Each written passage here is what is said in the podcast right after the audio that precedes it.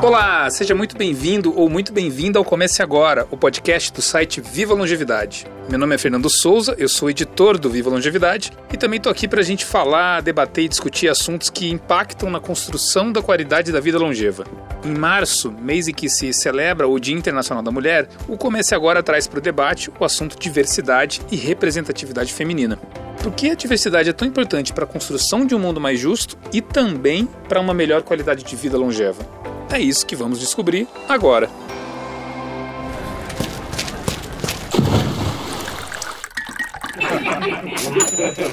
Comece agora. Comece agora. Comece agora. Comece agora. Comece agora. Comece agora. Comece agora o podcast do Viva Longevidade.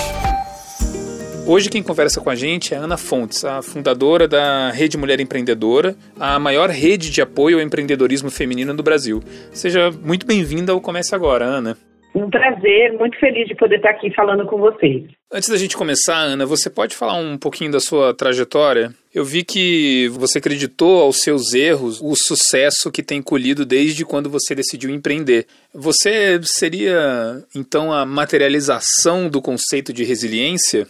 Eu venho de uma família muito simples, nasci no sertão de Alagoas, com pai e mãe com eh, instrução muito baixa, né, semi-analfabetos.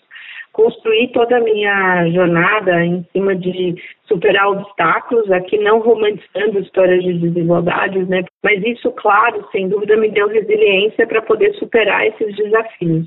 Eu fui executiva até dezembro de 2007 e aí pedi demissão dessa organização, uma indústria automotiva, né, um ambiente extremamente masculino, e comecei a empreender em 2008. Quando eu comecei esse primeiro negócio, eu cometi vários erros, né, nesse primeiro processo, porque empreender é muito diferente de você estar no ambiente corporativo, e esses erros também me fizeram é, conseguir trazer até hoje, né, essa jornada de quase 13 anos, para conseguir criar um negócio que hoje é a Rede Mulher Empreendedora, que é um negócio super reconhecido mundialmente, que tem quase um milhão de mulheres, mas a jornada para chegar até aqui foi bastante tortuosa, né? Não é uma linha reta, não é uma corrida de curta distância, uma maratona cheia de desafios. E eu acho importante falar sobre erros, porque as pessoas tendem a esconder os erros ou a ter vergonha dos erros. Eu, muito pelo contrário, acho que é isso que me fez ser o que eu sou hoje e é isso que fez o meu negócio hoje ser um sucesso, porque eu tive outros negócios que não deram certo. E como é que você conseguiu superar esses erros? Eu nunca empreendi, mas, mas eu imagino que deve ser frustrante você ver que algo que você criou acabou não indo para frente. Para as empreendedoras que estão nos ouvindo, ou então para as futuras empreendedoras, como não se abater com esses erros? É muito importante assim é, trabalhar uma questão que as pessoas é, acabam deixando de lado, que é a saúde emocional. Né, você precisa estar preparado, né? Como a exemplo de um maratonista que se prepara durante um ano, que trabalha não só a saúde física, mas a saúde emocional, para empreender a mesma coisa. Nos nossos programas que a gente faz na Rede Mulher Empreendedora, em todos a gente trabalha as habilidades socioemocionais, o autocuidado, liderança, conhecer outra, outras pessoas e construir mini redes de relacionamento, porque a gente entende que isso faz uma extrema diferença no sucesso ou não do negócio. É, a resiliência, que ela não é uma coisa que acontece da noite para o dia, ela é uma construção também. Ana, voltando um pouquinho aqui na sua trajetória, você era executiva, é, trabalhava na indústria automotiva, aí você pediu demissão e então passou a empreender. Você lembra em que momento é, dessa trajetória toda você se deu conta de que o mundo não era exatamente igual para homens e mulheres? Olha, eu percebi isso no ambiente corporativo, assim, como se fosse um, um tijolo caindo na minha cabeça. Não tinha ainda a percepção de que isso era tão forte, né? Hoje a gente consegue elaborar, mas na época que eu trabalhava no ambiente corporativo, ninguém falava de diversidade, de preconceito, eu só sentia na pele, mas a gente não sabia elaborar.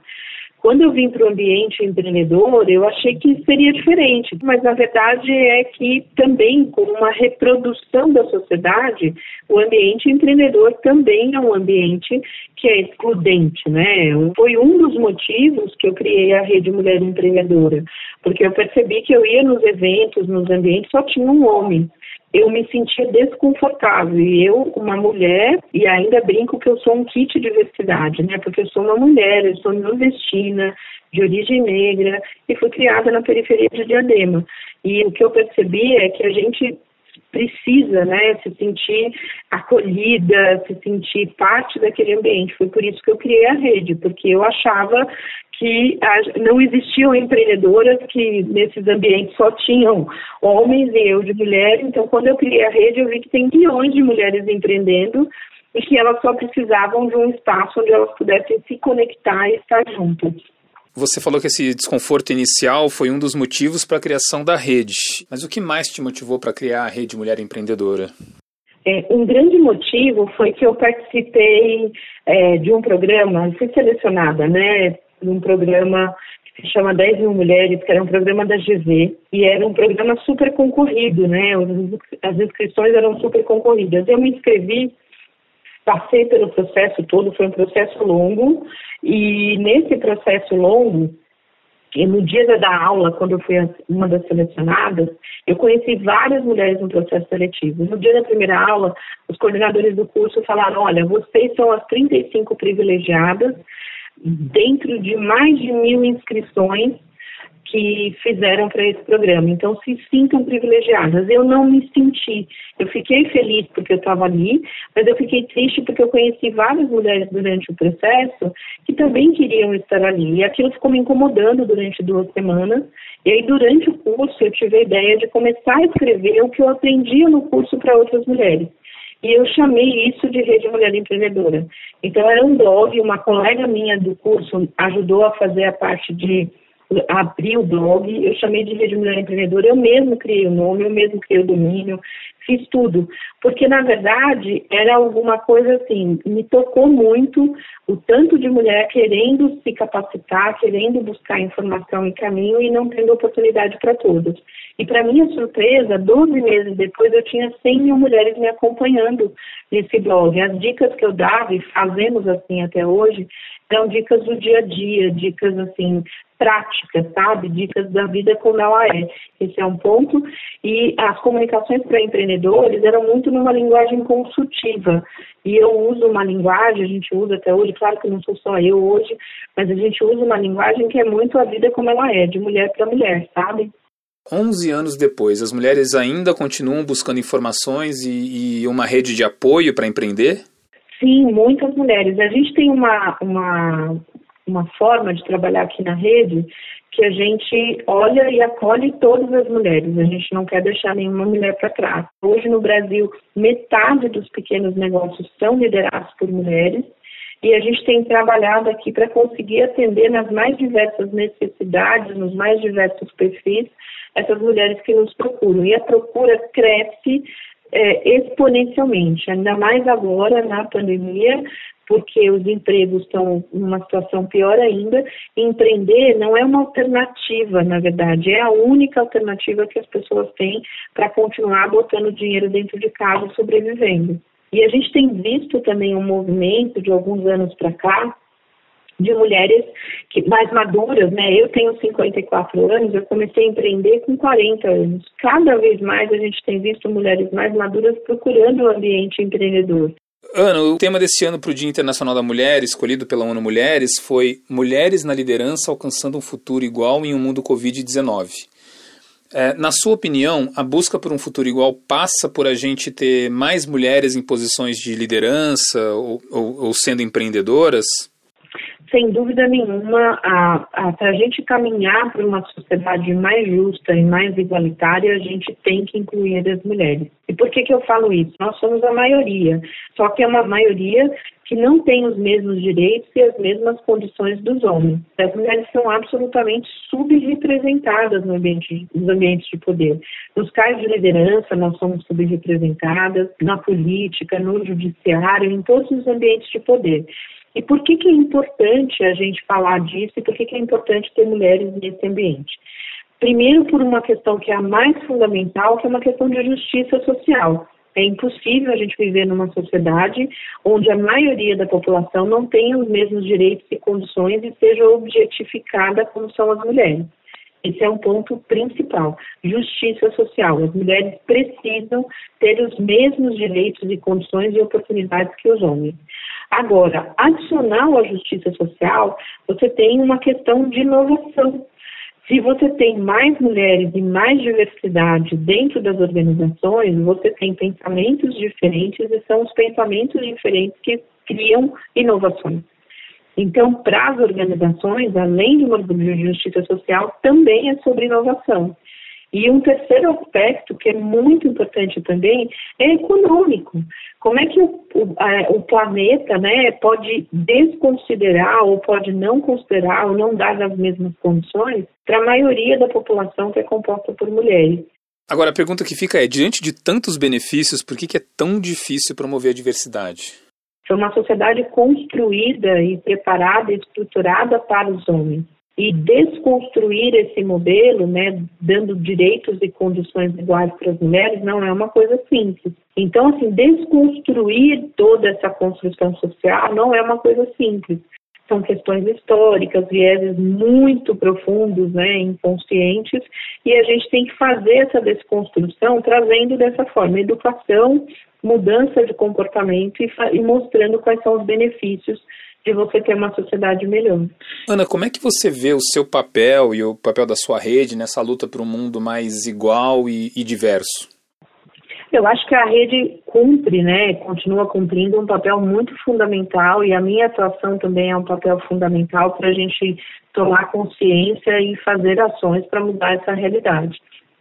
O que eu gostaria de verdade é que a gente estivesse faltando outras questões, né, outras coisas que fossem ganhos adicionais para as mulheres. Por exemplo?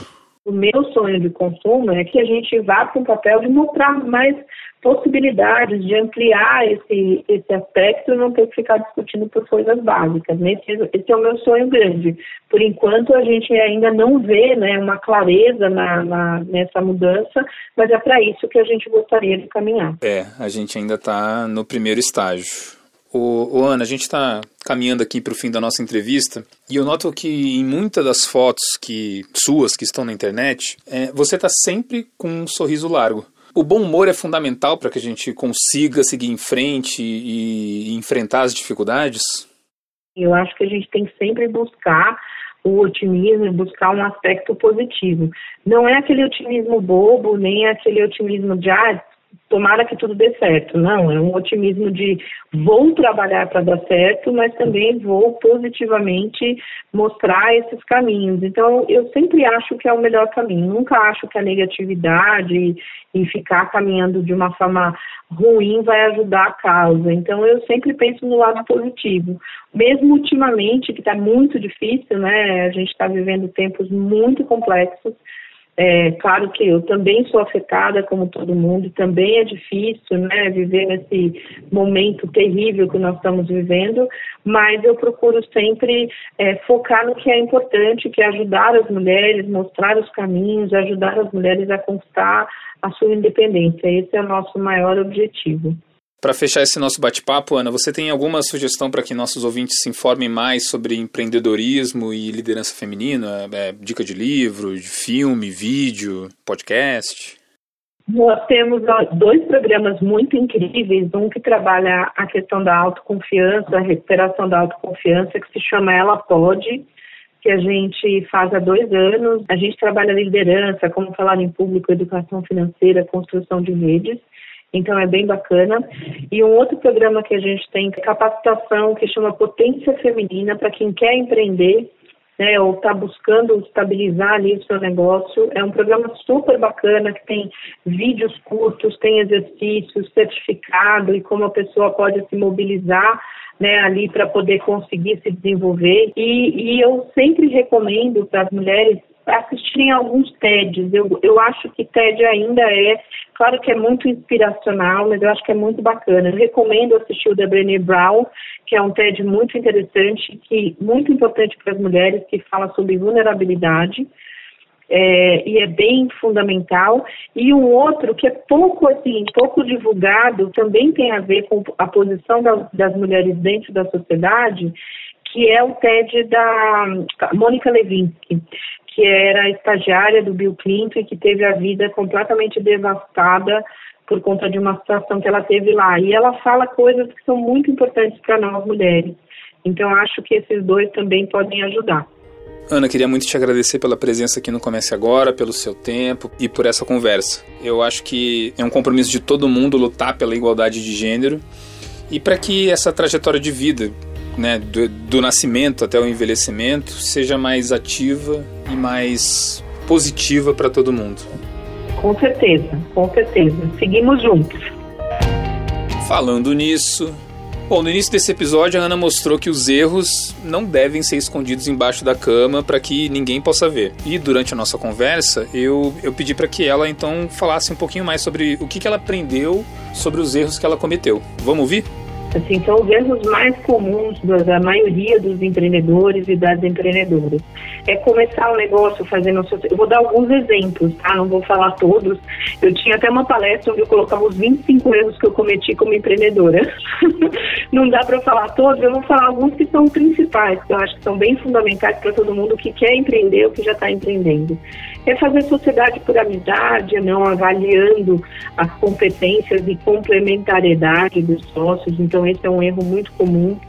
Um outro erro muito comum é você se preocupar com a estrutura, ter um escritório, ter um espaço, quando na verdade o modelo de negócios é mais importante do que isso, né? Eu brinco que boa parte dos empreendedores e das empreendedoras baixam o espírito de decorador quando quer ter um negócio. Um outro ponto é a misturar, né, despesas pessoais com as despesas da empresa. Isso é muito comum acontecer e, não se preparar adequadamente para empreender, né? As pessoas pensam assim, ah, eu vou, vou abrir um negócio, tá tudo bem, realmente empreender é mão na massa, tem muito mais a ver com mão na massa do que qualquer outra coisa, mas você tem também que se preparar, né? Entender o universo dos empreendedores, entender quais são os pontos, entender as estatísticas desse mundo, né? Porque algumas delas que são bem duras pra gente. Bom, para conhecer mais sobre o trabalho da Rede Mulher Empreendedora, é só você acessar o link que está na descrição deste episódio. E para ler mais conteúdo sobre a importância histórica do Dia Internacional da Mulher, ou então se aprofundar mais nos assuntos relacionados ao empreendedorismo, é só você acessar o Viva Longevidade aí do seu computador ou então do seu celular. Anota aí o endereço, é www.bradescoseguros.com.br barra Viva a Longevidade. Nesse finalzinho é todo junto. Você também pode acessar o Viva Longevidade a partir de um dos links que estão na descrição desse episódio.